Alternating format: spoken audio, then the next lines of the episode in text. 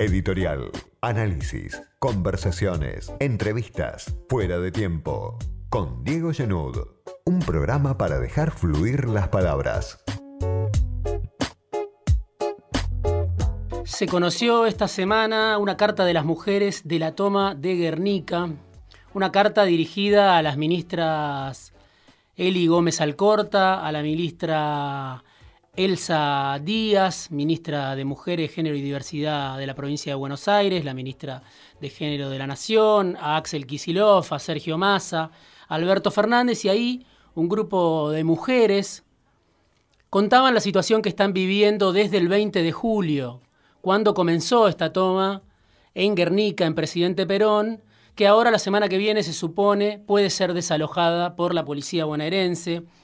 Cuentan que están con sus hijos, con más de 3.000 niños y niñas, que, que son jefas de hogar, que son madres solteras, trabajadoras de casas particulares, que durante la pandemia perdieron el trabajo o las changas que hacían, y que tienen muchas veces que elegir entre pagar un alquiler o comprar comida y pañales para sus hijos, que están también, obviamente, en el lugar con sus maridos, con sus esposos, con, con sus compañeros. Y esta carta que tuvo escasa difusión en los grandes medios, me interesó muchísimo porque está escrita por las mujeres que piden ni una menos sin vivienda.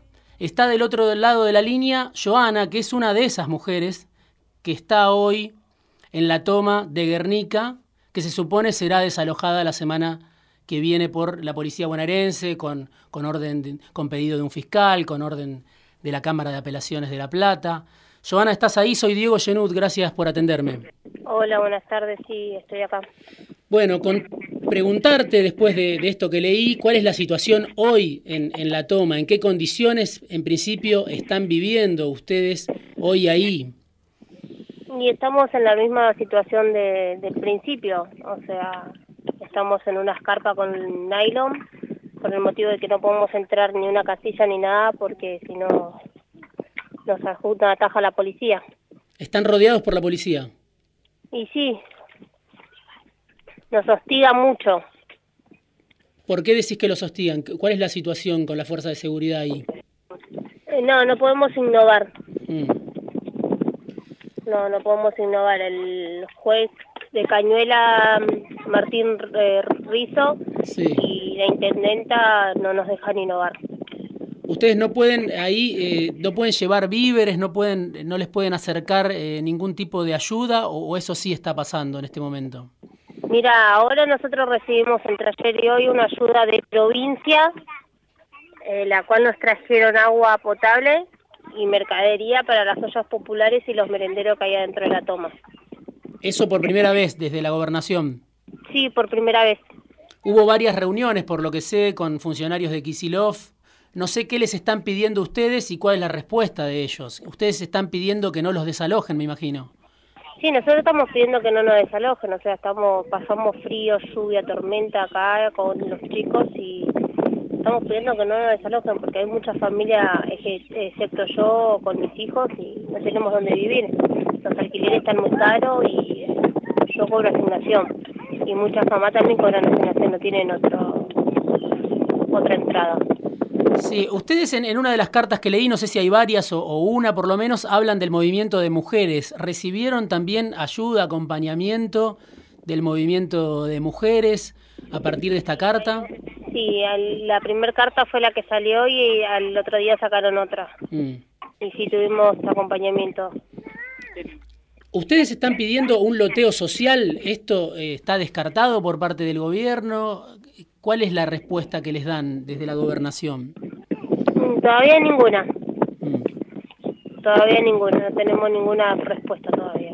¿Y qué va a pasar el martes? Se supone martes, miércoles, jueves, eh, es la fecha que, según tengo entendido, la Cámara de Apelaciones de La Plata estableció para el desalojo. ¿Qué van a hacer ustedes si este desalojo eh, intenta ser llevado adelante por la policía bonaerense? Nosotros vamos a quedar en nuestras tierras. Mm no vamos a resistir al desalojo. O sea que va a haber, va a haber un enfrentamiento, pensás vos, si la policía decide avanzar, si, si fracasan todas las, las mediaciones, los intentos de... Depende cómo ellos entren, depende cómo ellos vengan. Mm. O sea, acá es todo política. Acá lo que hay es mucha política, porque estos estos terrenos no tienen papeles, no tienen dueños. Los papeles que se presentaron resultaron ser que son truchos. ¿Quién presentó esos papeles truchos?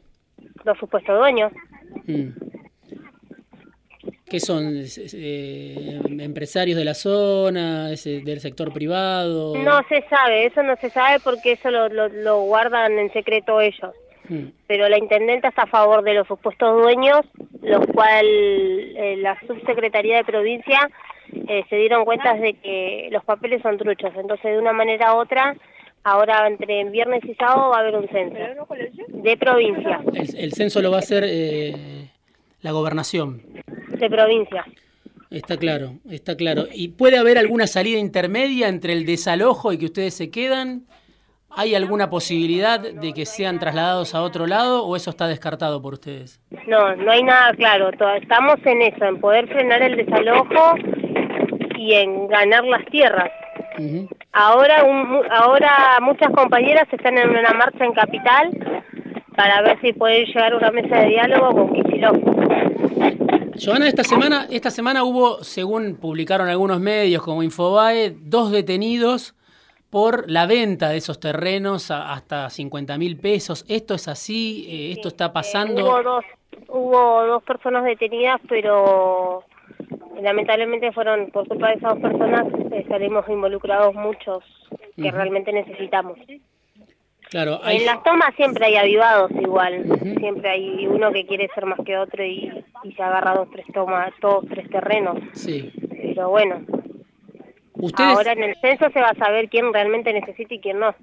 Claro, claro los intendentes habitualmente obviamente están en contra de las tomas porque dicen que tienen que llevar los servicios ahí después de agua, de luz, o sea, tienen que extender el tendido urbano y se tienen que hacer cargos ellos. Y en general, más allá de Guernica, donde vos decías la intendenta eh, está a favor del desalojo, en general los intendentes siempre están en contra ¿no? de las ocupaciones de tierras. Mira, eh, los intendentes son los que a ellos los que le conviene ellos están para lo que le conviene, pero si se llega a ganar esta tierra, eh, la intendenta querida que tenemos ahora, Blanca Cantero, va a querer el voto de nosotros. Se está equivocando. cuando, hubo otra, cuando hubo otra toma, Blanca Cantero era diputada y ella apoyó a esa toma en bajarle bidones de agua, colchones, frazadas. Y esto no, sé, no te estoy diciendo de hace 6, 7 años atrás, te estoy hablando de hace 2, 3 años atrás. Ella era diputada eh, opositora. Ella era diputada, sí, de acá de, de Guernica y ella ayudó a esa toma. Es más, le daba cheques a las madres, todo. Y ahora que subió de intendenta no se le va, no, no baja del caballo. Joana, te agradezco mucho este rato en fuera de tiempo. Quería conocer un poco cuál era la situación que estaban viviendo y qué era lo que estaban reclamando. Seguramente seguiremos hablando. Espero que haya alguna solución de algún tipo, algún entendimiento y que no termine esto con un desalojo violento por parte de la policía bonaerense. No, no. Gracias, Joana. Gracias, Joana.